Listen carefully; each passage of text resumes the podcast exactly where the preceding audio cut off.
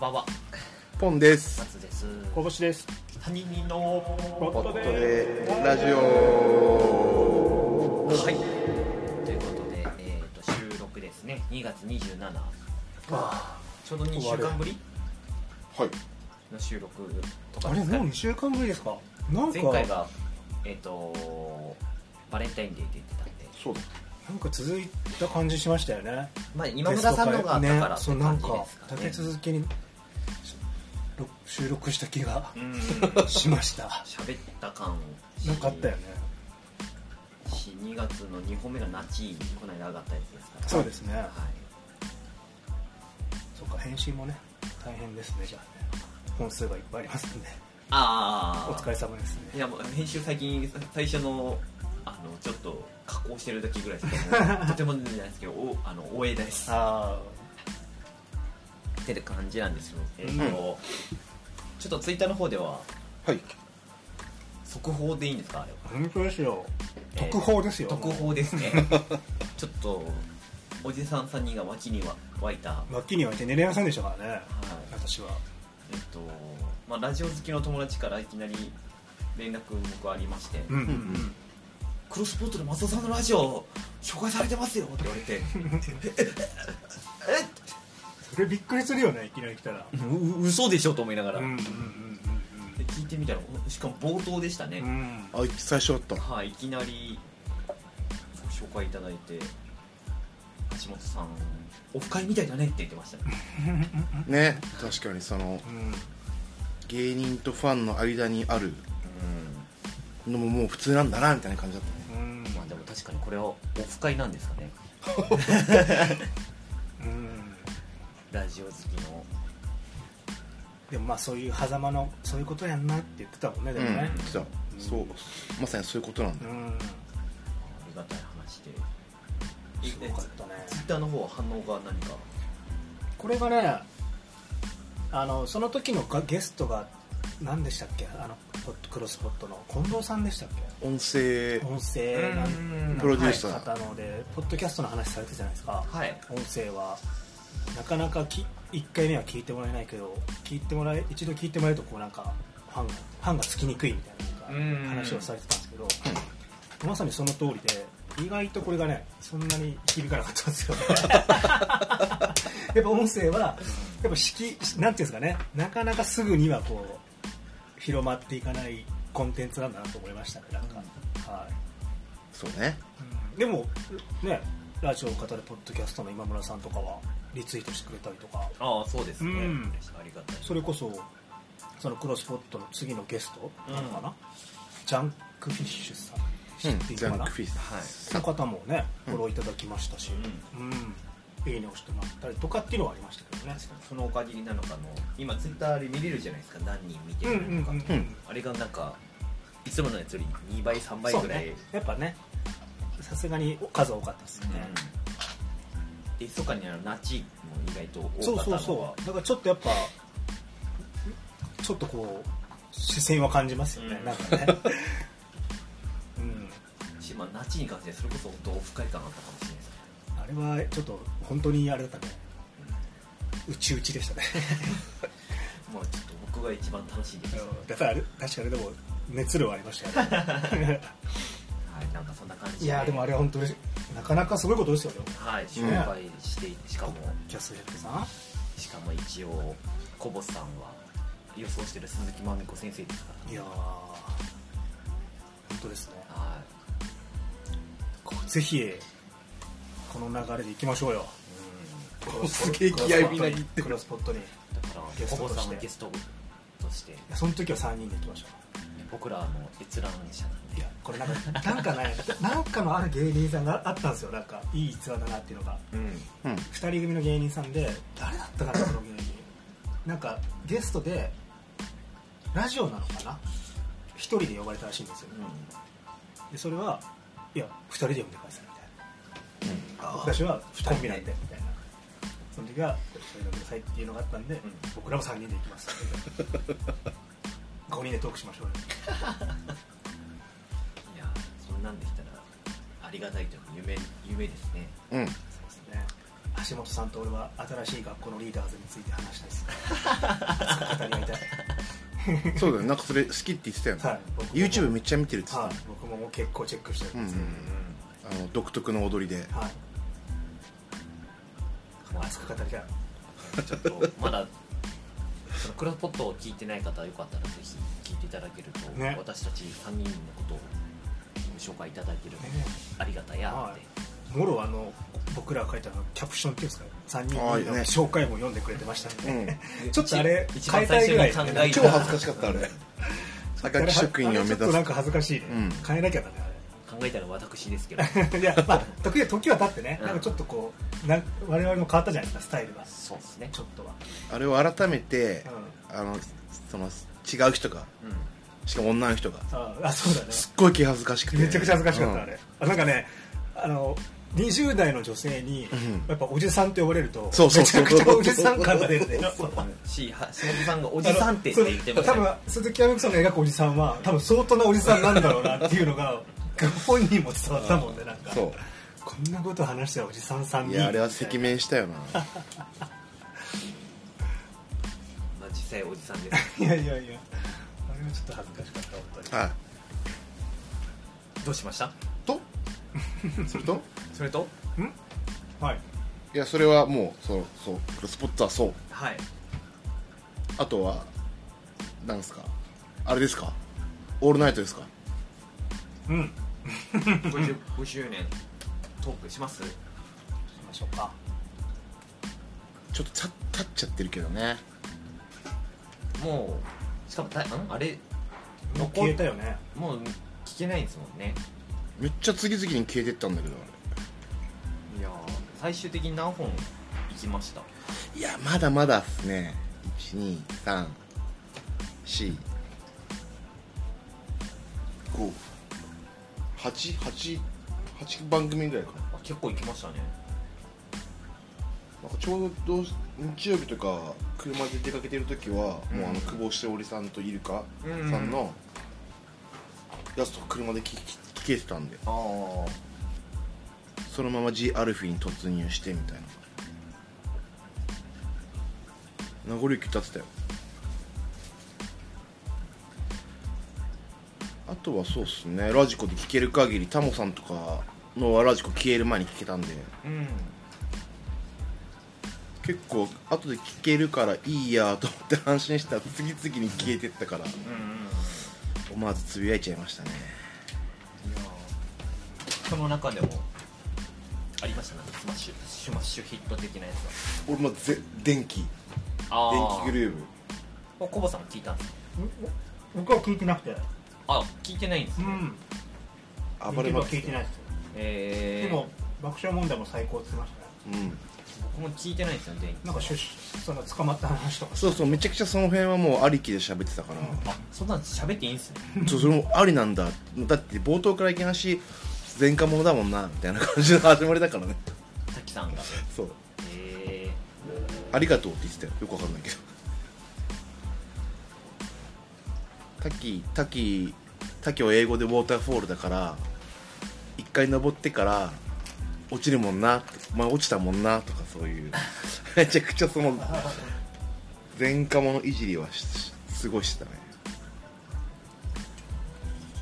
30年ぶりそう30年ぶりって言ってたし、電気は最高でしたね曲も良かったしー、演奏があったと演奏っていうかまあ一応自分あの音楽のコーナーは基本全部電気の曲じゃなかったかなあへでだからえっ、とそれがあったから事務所も辞めて今個人2人の事務所でやってるからそれになってからの一発目の曲とかえ、うん、をかけてたんでへえ触りすら聞いてないからいやあれは聴いてくださいうんどうにかして どうにかしてどうにかしてあとユーミンユーミンと黒柳徹子さんもあうロボット対談ロねボット対談ーちょろっと聞きましたけどすごすその感じがすごいなって本当だよね 空想の生き物同士で喋ってる VTuber 同士だよねあれあのさ独特のさこう別にさ仲いいわけじゃん2人はうん仲いいって言ってるし、うんまあ、ご飯もうん行くこともあるだでもけどでもすっごいビシビシした緊張感ないそうかないや俺すっごい感じたあのああいう誰かの時も感じたんだよななんかえその場の空気的な話で場の空気的な感 じユーミンはなんかすんごいゆるゆるゆるし喋ってなかっでもさどっちもなんか言った時にさた噛み合ってはなかったねそうちょっと否定とかするじゃんなあんかでもマウントの取り合いっていうよりかはなんかあのああいう一言言える女性たちのさーなんかあこうちゃんと意見をこう通すためにさ「あなたはね」みたいな感じで言って私はこう思うとか言うーあー結構緊張感あるなってなんかあんまあれって言葉は相当選んでる感じだよねそうそうそうユーミンやっぱりあんまりあんまり男の人って感じないなって思うんだけど男同士でうんもっといやらしいマウントの取り合い見たことあるけどああれなんかあの緊張感なんだよながよ良かったって話ですいやなんかすごいなって思うああいうでももうああいう感じなんじゃない私的な人たちってああね私的同士だからそれで思っててそう男の人って割とさもう最初にさ結構上下はっきりしてることの方が多くないこう話すときに上下関係がそ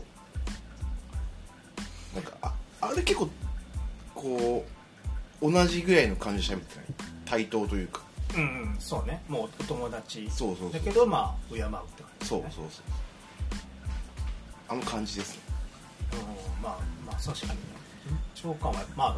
少しはあるよねそれはさんま鶴瓶とは違かったよいやそれはそれ はもうあそこはもうぐちゃもうぐちゃぐちゃなんじゃないのあ確かに俺それ聞いてないななんか「兄さん兄さん」ってさんま言ってるけど上下関係はさんまが上みたいな感じのユーミンとだって黒柳徹子だって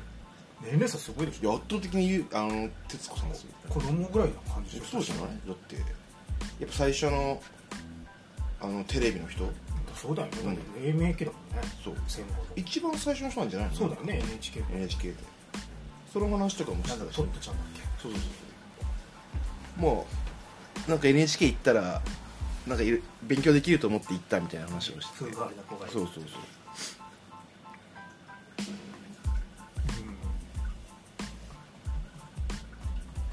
うコボさんどういかがん私こぼしはね私こぼし君のえっと「オールナイトニッポンゼロあナインティナイン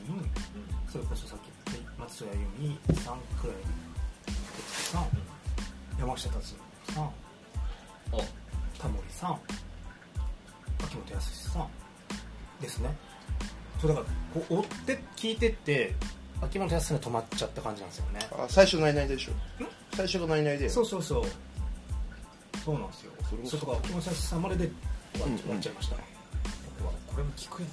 つ絶妙に分かりますねああそうね今聞いて僕の中でスマッシュヒットしたのは秋元康さん佐久間さんのトークこれは面白かったた黒木ひとみさんゲストに来て、そうなのはいゲストというか筑前煮と歌いに来た IKB の あこれ聞いたんだあのちょろっと聞きましたああのーちょっとその黒木さんがどんな感じで出たのかきその佐久間さんの方でもあの翌週のラジオで喋ってたんであーちょっと気になって聞きましたねなんかまあ言ったらこの55時間もし一応総か総合なのが秋元康さんだよねそうそうそうそうなのうんそこのトークで話した、うんあそうなんだまあ、全員のブッキングじゃないにしても、うんまあ、福山さんをブッキングしたりとか、はいはいはいあでそうなんあだた最後に持ってきたりとか、うんうんタモリさんをぼやいてたじゃないですかうんうん途中で入れてうんどれが最初か最後じゃねえんだみたいな感じうんでっていうのもまあ秋元さんらしいんですけどでなんかそのこの場イベント自体がなんかあの頃の自分みたいなテーマうなんんでいいすよねそれぞれのっていうのでやっぱりその昔話をされててうん「オールナイトニッポン」ができた時の話とか自分が高校生でうんはいこのラジオ局に入った話とかうんっていうところを、まあ、やっぱり佐久間さんもお互い裏方同士じゃないですか、うんそうです演ね者じゃない唯一の2人が話しててそれがやっぱね面白かったっすねなんかでそのえここまで言うんですかって佐久間さんも言ってたけどその結構序盤に暴露してましたよまあそうねいき 言なりっちゃそいの3月9日だっけ言っちゃいけ復ないや活すつるを話をまあもう言ってるから別に俺らも言っていいよねえそれ何3月9えっ日となんだっけオールナイトフ富ジ士が復活そうなのの総合司会が佐久間さんあしかも佐久間さんなのと、ままくえー、と伊藤大坪君伊藤さんとす森さらばの森田さ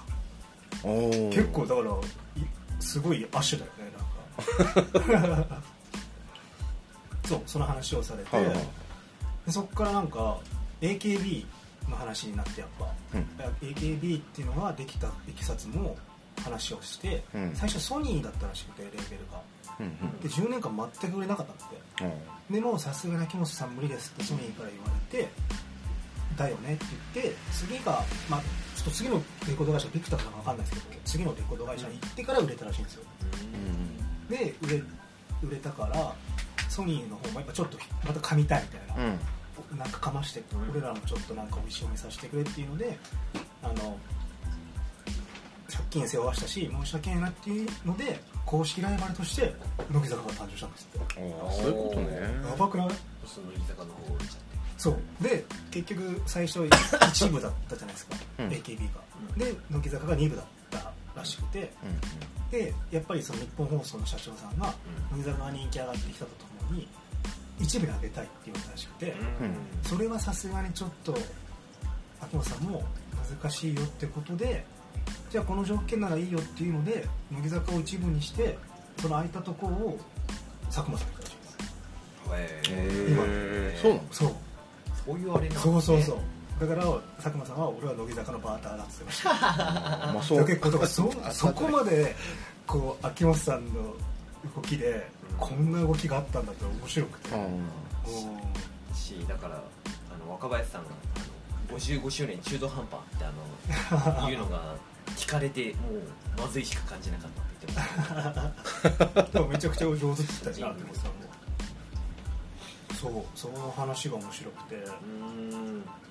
で俺は伊集院さんの「オールナイトニッポン」は聞いてないんだけどあーそあのったね次のね翌週の「ジャンク」がね、うん熱かったんですよ伊集院さんから始まりああそれをやった後そう話をされうんなるてほど結局その伊集院さんが話した分で、やっぱり俺の後にこう振り返ってでも今のジャンクもまた振り返ったりして、うんなんで俺がこう、まあ、ジャンクがスペシャルウィークやんないっていう理由とかいややっても伊集院さんは絶対呼ばないじゃないですか、うんゲストそういう話とかもされたりとかして、でなんか「オールナイトニッポン」に出たのになんことに対して爆笑問題の人がちょっと怒ってたらしいんですよねなんか。そうなのへーなんかやっぱなんて出てるんだみたいな感じでっていうのを伊集院さんはその次翌週のジャンクで言ってて、でへっていうのは俺はこういう思いがあるからっていう話をされてその翌日の火曜日にお太田さんがまたその話をしてえへえその答えを返してだから俺はこう思うし俺と日本っていうのは俺にとってはもう憧れの地だったみたいななんか、うんうんでもあの時のフジテレビが調子乗ってたからめちゃくちゃ大嫌いだってことを言ってて、なんかその太田さんは太田さんの「俺と日本のもうありきあれはもうたけしが作ったみたいな感じでああそれ太田論でしょそうそう太田論っていのうか「俺と日本の話をしてまたジャンクの話そのゲススペシャルウィークを作んないって決めたジャンクの社長さんうんなのかな、うん宮崎さんのか分かんないけどが大英断っていうなんでこれやらなかったかっていうのも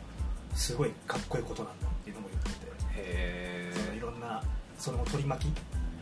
をけちゃんとこうなくすためにやんなかったっていうことも話しててめっちゃ熱かったんですよだからそのこのつながりがこああ55う周歴年史とともにその前の週にあれをやってるからこそうん TV TBS ジャンプなのあ歴史そうだをろうやってねるかそらうそうそうでまた「俺のナイトリップ」もこういうことやって、でなんかすごかったですね俺の中ででへー裏方の秋元さんの話と俺のナイトリップっていう側面とその演者の方のねうんうんうん憧れたやってた人とそこに行きたかった憧れの人の話とかっていううんなるなんかなかなかすごいなと思ってほどやっぱだって50過ぎじゃないですか伊集院さんも太田さんも、うんうん50半ばでしょもうやっぱでも熱量すごいんだなっていうので、うんうんうんそりゃ我々は細々なんだなってって そう比べるわけじゃないけどやっぱ三人のもう話ですすごいなって思いましたよやっぱああーー音声一つとってもその思いっていうのがやっぱなるほどですうんっねていうとこでした僕はうへえん55周な年んかから感ねじた感じたなんかうん重みですよねこれはあ歴史となるほどですあのね伊集院さんの55年は二部祭りだったからうんうん結構懐かしいメンツばっかり来てたよその当時の2部の人たちが来たそうそうそうそうそう久保コーチとか渡瀬真希とかまあ、もともと2部なんだもんね、ゆりさんは。そうそうそうそれでその当時の2部の人たちを全員集めて、まあ、その当時どうだったかを聞いてくる結構やっぱみんないきなり抜擢されたりとか本当わけわかんないのが入ってうこういうの久保浩二以外はみんななんか大変そうだった久保さんはもうあれもう TK の右腕だから全然それがなくても稼げるしこう本当に自分の好き勝手やれてたけど他の人はなんかやっぱりちょっと肩の荷が重いからん。なんか、テテーマ全体がちょっと歴史を振り返る的な感じなんだよね。あなんかそんな感じでしたね全部の番組自体。うタモさんもそんな感じだったもんね、星野源さんと。ん、うんおまあ音楽話途中からね、ジャズのずっと。 そうジャズの話したねランディ MC とかねどうでしたね、俺はもう、それが結構やっぱり一番熱く刺さりました。うんうんどうですか、松尾僕はそうですねまあえっ、と、まあ、当初よりお伝えしていた須田君復活うん。そして愛子キング、うん、井口君のもう一回うん。えっ、とこれは本当なんだああのお帰りなさいって感じあのうんうんそんなこうぶれなくなんかサプライズもそんなにあったわけでもなくうんけどもいやあー須田君のこのリスナーとのやり取りあーこれが好きだったなと思いながらそれがもう一回来たのがよかったしまあ愛子先生と井口君のやつもそうですねもうこれ三ラジオでの多分こういう共演が3回目ですけども安定感うんでまた一緒に2人で歌いであの過去回のやつのその2人があのカブトムシ歌ってるのを、うんお互い違法アップロードで見たってのをめちゃめちゃ放送内で言いまくっててえそれ言っていいのこれ。いやだから俺もそれを思ったけど普通に言ってたんであし誰だっけな櫻井翔さんにあ。もうんうん愛子さんだったかなんかであの番組かなんかあった時にあれすごい元気出るんで見てますみたいなことを言う 言われたって言ってみんなえ違法アップロード見てるけどみたいな 言ってましたねだからいやーこれはちょっとまたやってほしいなーと思いながらで個人的にすごい楽しかったのはえーっとうっちゃんなんちゃんおうんうんーうんがえーっとやっぱなんかこうこの辺なんだろうトンネルズとかダウンタウンとかと比べてでも今うっちゃんなんちゃんがお互いにこう、うんこんなにトークするってあー確かになかなかないじゃないですか、まあそのこっぱずかしさがあるのかなんだかまあもともとそのあれ専門学校の同級生ですそようそうね、映画学科でそこの感じが出ててなんだろうタメ口であのうっちゃんがあのなんちゃんのことをお前あそうそうそうねそうお前呼びするみたいなうん結構あんな感じなんだなと思っお前さみたいなうわなんかめっちゃいいと思ってそこで来る出川さんによってさらになんかこう時を遡るじゃないけどあ手川さんもゲストで出てきたそうっすでバカリズムさんも途中からただだかからら基本あれだったよね映画学校の話メインだったようねんその時の同級生とさかあそうなんですよバカリズムさんも同じ学校出身ですあええまあだいぶ下だけどへうんそうだねえ生粋の雲南の血筋は俺だって言う生粋のまえモセキだよねもさきもさきだかそうもらうせすごいんだね雲南の自伝を読んでその学校に専門行ってマセキ行ったっていう流れがそれぐらい好きなんだだから芸付してるという、うんちゃんと自分が一番ですよね唯一の釜エコとか偽物だか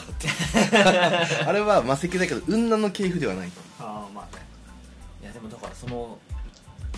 内村さんと南原さんのあのなんだろうあの感じすげえいいなと思って、へえこれ半年に1回ぐらいやってくんないかなみたいな確かにね2人がそういうプライベート風な会話のイメージはないもうんね、もんしお互いをなんう仕事のイメージだもんね共演してたもこんねうなんちゃんがこう割とインスタとかで内村さんを最近こう上げたりとかいろいろしてるけど、なんかもうそのどんな感じで喋るとかわかんないからけど本当その大した内容話してなかったんですよね内容は大したことな いけどなんかこう言うても僕の幼少期からやっぱりあのうっちゃなんちゃんの番組見てたから余計にこうなんかグッとくるもんあるなと思って。確かになんかあっという間の2時間で終わったっていうすごく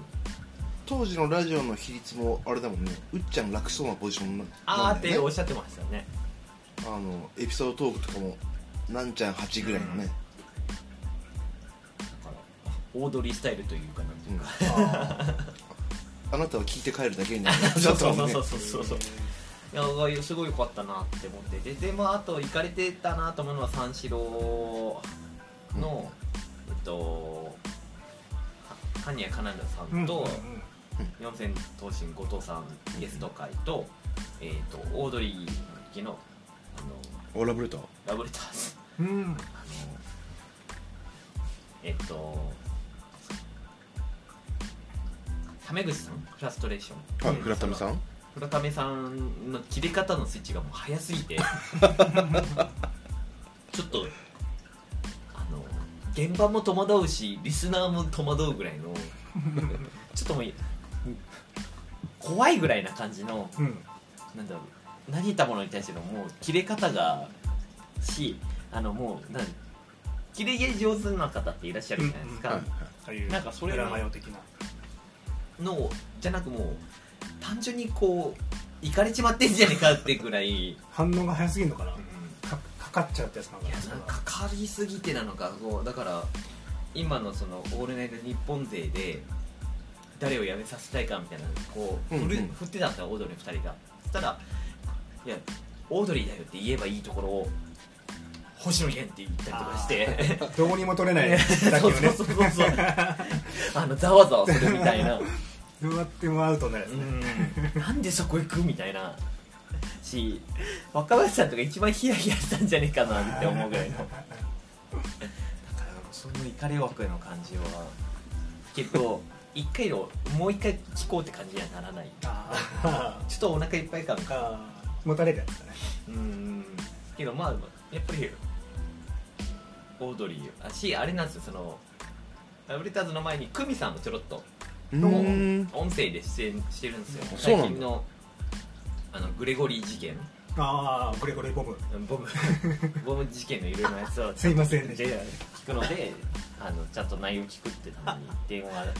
したらやっぱ久美さん喋れるなっていうでもおもろいよな40のおっさんがやっぱその入り怒り方マジおもろいよなでもああいう結構ああいうのってなかなか言いにくいじゃんちょっとそれは前の週の話ですけどはいうんあれをやっぱ放送で言えるのってすごいよね結構、うんその面白おかしくうん結構あれってピリピリするやつじゃんああいうのって指摘するとなんか、まあまあまあまあまあまあ、ねそうですねあの言ったら癖癖みたいなもんじうゃんん、うんう裏話のしかもうんあれあんな面白おかしく喋るってやっぱ面白いやな想像したけど面白いもんねしイライラしてる 姿グレゴリーボムってグレゴリーから怒られないのかなと思いますけど ねいや多分プリントつくねボムってこうあそこのとこに逆に企画にするんじゃないーグッズとしてそうそうそうあーそしたら欲しいなああ確かにねなんかその辺の感じでしたねいやでもなんかその2人が聞いてたっていうのも聞きたいなと思いながら聞けてない今日まあ作業したらネプチューンと土田さんのやつもうん聞こうかなと思うんですけどちょっと追いつかなくて日ねほんとそこの俺もねクリームシチューレッドチュー聞きたいのあとその出川のさあのなんだっけ還暦はいああイベントやるって言ってましたねそうそうそうそうあその時さ崎陽軒の会場あるって言ってなかっあ言ってましたた何なんだろうそれそれと思ってあの貸し切りできるって言ってましたねレストランなのかな、うんなんなかんか200人ぐらいのん200人もうちょっとでしたいやうんそんな感じなんか結婚式場とかできるっぽい結婚式場とか結婚式とかできるっぽいだってあるもんね結婚式のシューマイあるんだやっなんか作ってるじゃんあぱあのずっと販売ケーキ入刀のやつがシューマイのやつね、うんああそっかそっかそっかだからそれをそこのレストランでできるんだよ今日そう結婚式場みたいなのがあるんだそれをどこの会場でやるかっていう話になってあのそれはサプライズ発表だったんですよねそうでその横浜でやるでとそれはうでちはなんちゃら番組のところそうそそううそそううそう出川さん出てる時に、還暦パーティーをやりますとまあ、関が総力をかけてやりますとでん南原さんが誕生日めっちゃ近いんですよねそうそうそうだからそこはま混ざらなくていいのみたいないやでもこ うてっちゃんが主役だからみたいな感じがやっててそう前説やるって言ってたあそうそうそうそう言ってましたね南原南原さんが埋設ってどんなに豪華なうん葉っぱ葉っぱ隊かなああかなんちゃんを探せじゃないああ結局でもあれだよねなんちゃん赤レンガの前の広場でやるみたいになってるーいいねなんかその感じがどどてっちゃん結局どれがいいのみたいなっていやもうこれこれぐらいの規模感がちょうどいいでしょみたいなそうですねその辺かな個人的にはちゃなんちゃの方が一番なんかすごい面白かったうんうんうん感じがしますねさんまさんと鶴瓶さん聞かなきゃな俺も冒頭だけ聞いてたんだけどなんかすごいいい面白かったよ絡みはあれイルカさん久保しおりちゃん聞いたのは聞いた聞いた朝いいっすね朝7時の枠を聞いてたんですようんすっごいしっぽりしてたけどねえどんなトーク内容だったんですかいやもう俺は名残雪歌ったのしか覚えてないんだよね 最後に内容内容でも本当は質問して答えるみたいな感じだった気がするあー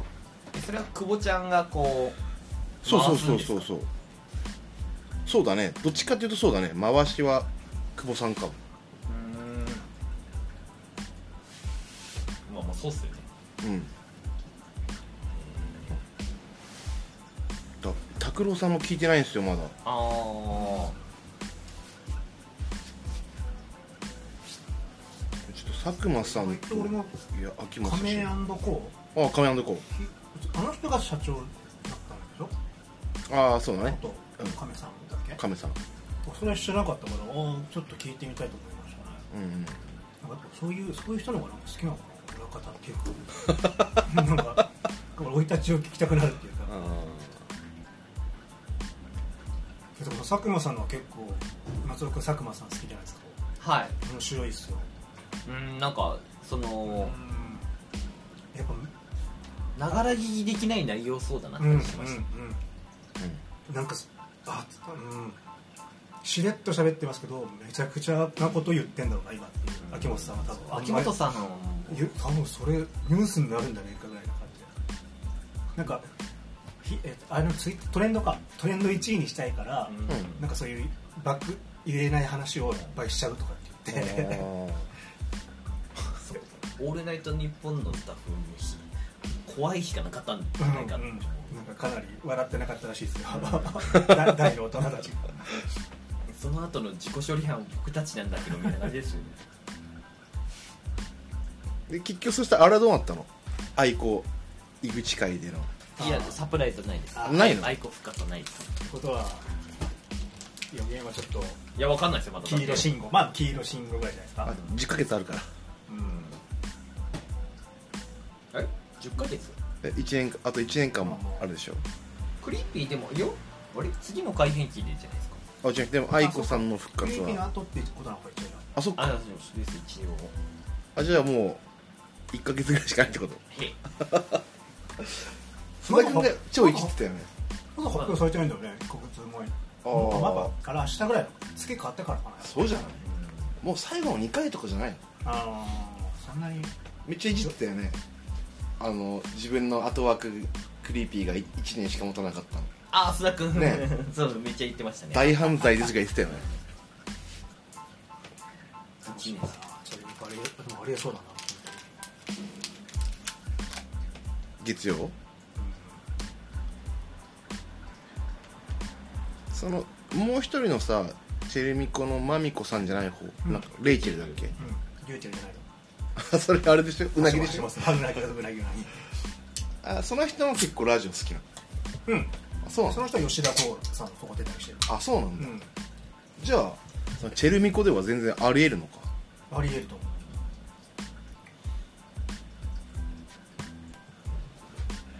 そっかじゃあ愛子さんのサプライズ発表なしかまあそういう系の発表はなかったですねでもまだ分かりませんからまだね、はいまあ、我々が一番のビッグサプライズでしたね確クロスコあットに紹介していただいてことはもうこれもうすでに今年1年の大ニュースぐらいなとこまで来てるよねそうですこねの3出来人事は今年もうないよだってもうこんな今こ年とは一だと思いますそんなことはないと思いますよ、確か多に分今後のキャリアで、橋本奈緒さんと鈴木まみこさん3人にって言ってもらえたっていうだけで、やっぱりしかもやっぱ言えてなかったもんね 言えてここさ3人にみたいな3人のポットネラジオ結構口触り耳触りいい方だと思ってたんですけどなんかそうだね言いにくそうでし3人人た3人人が3人にぐらいな感じうんなんか、 3人人じゃなかったよ、うん3人人ぐらい、 3人みたいないやーすごかった本当にまあなんでえっ、と気づけばもう3月になりますけどいや本当だねはいうんあのラジオは今後も私たちもめでましょうよせっかく紹介してもらったのに Spotify の方がフォロワー5人しか増えてないんでちょっとおかしいなこれまあちょっとおじさんっていうビジュアルに対して興味がなかはっあおじさんって言っちゃダメだったねあおじさんとあのなんていうのあの壁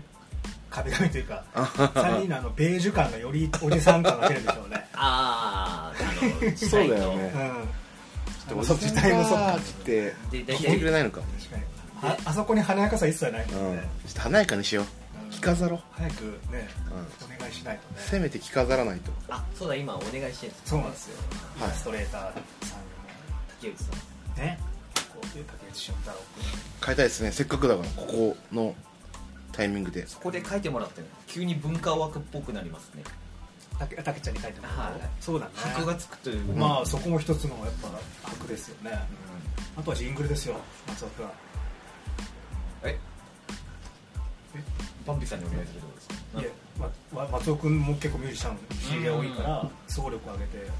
願いしてもらっていいですか頼めば作ってくれそうな友達いますけど各ミュージねシャンにお願いして、ただそんな荒遣いあっちもそこそこちゃんと同い年勢はもうプロのプロとしてちゃんと舞台そにれ立こっちてらるのプロと して音音声でもしくはグッズで総裁という形でそうですねが頑張りましょうしかないというかちょっと環境もねそうやって一個一個やっていきたいですよねうよんく いやでも本当ご紹介いただいたのは私らの活力と、いやいやだって普通読まれないっすよポッドキャスター何人いると思いますうんうん、すごいなっていう、そんなねしかも1年生みたいな我々にしかもマニアックな内容な オフ会やってるのにまあ同じような紹介性というかまあなんかっていうところなんでしょうね音声コンテンツが音声の話をするっていうところで、うんささっとくれたんですかね取り上げてくれた方が本当にありがとうございます、うんしかないので今後も精進していこうかなというやばこいでとすでよとりあえず「オールナイトニッポン55週ん55時間スペシャルはいありがとう」の前のあれですかね TBS ジャックの週、うん含めてのうんいろんなトークとさせていただきましたそうですねというところではい、ん2月グッバイということでありがとう2月はいさよなら2月待ってろ3月ってことであーありがとうございましたはいありがとう